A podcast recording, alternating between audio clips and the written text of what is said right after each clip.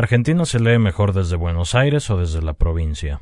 Supongo que depende del autor, pero en mi caso creo que no hay nada mejor que estar a mil kilómetros de la órbita de la Argentina. No porque yo esté afuera necesariamente todo el tiempo, pero pero sí porque Argentina se está volviendo un lugar muy, muy apesadumbrante. Y para estar ahí adentro es, es importante tener la cabeza muy lejos. El territorio argentino es un poco como de sim, como una especie de territorio virtual. Nosotros movemos los cuerpos y circulamos entre existencias supuestamente reales, pero lo, lo que ocurre de verdad está muy lejos de lo que puede verse.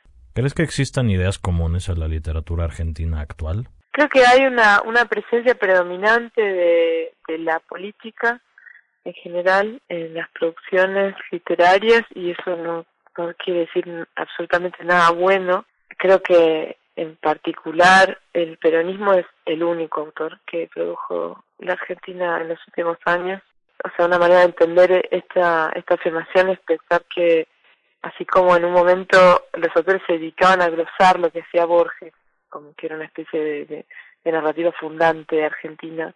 Ahora a los, a los autores solo les queda glosar lo que ocurre en, la política, en la pequeña política que está determinada por la agenda que marca el peronismo constantemente. Es la sensación de bueno, de estar en una novela que no se acaba, eh, dentro de la cual estamos todos, dentro de la que, de la que no podemos salir Así funciona el, el peronismo como autor posmoderno, importante y relevante. Al leer y al escribir, ¿prefieres una crónica realista o un cuento fantástico? Eh, creo que prefiero un cuento fantástico para leer y para, para escribirlo. Sobre todo si se trata de una crónica realista de la Argentina, que me parecería una especie de horror absoluto.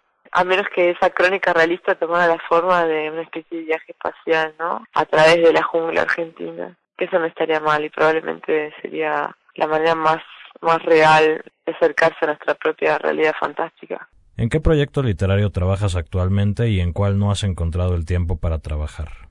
Bueno, acabo de terminar una novela que se llama Las constelaciones oscuras y además de, esta novela acabo de terminar un libreto para una ópera que se estrena en el Teatro Colón y, se estrena en Nueva York en en junio de 2015. La ópera se llama Hércules en el Mato Grosso. Es el viaje que emprendieron Hercule Florent, que era un pintor francés, y el barón Langsdorff, que era un, un varón prusiano, eh, como una especie de Fitzcarraldo, que se internaron en Mato Grosso y uno de ellos, Hercule Florent, va a el, se va a convertir en el inventor pionero de la fotografía, va a hacer los primeros experimentos antes que Daguerre.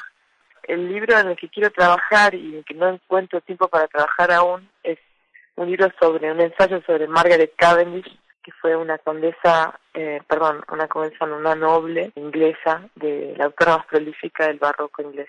Ella escribió en 1666 un, la que para mí es la primera obra, la primera eh, novela de ciencia ficción eh, de la historia, como un poco leyendo de costado la, la utopía de Tomás Moro, ella, ella creó esta historia de ciencia ficción donde ella viaja al polo, encuentra los mundos concatenados a través del polo y luego regresa a Inglaterra para efectuar un ataque armado en la costa. Es como totalmente genial.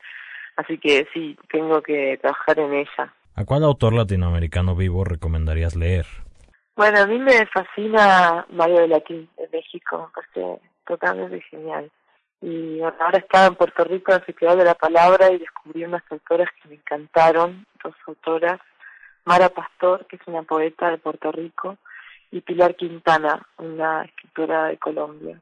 Lo que estoy leyendo más, más a menudo eh, es a Eduardo Viveiras de Castro, que es un antropólogo de Brasil, que me parece totalmente genial.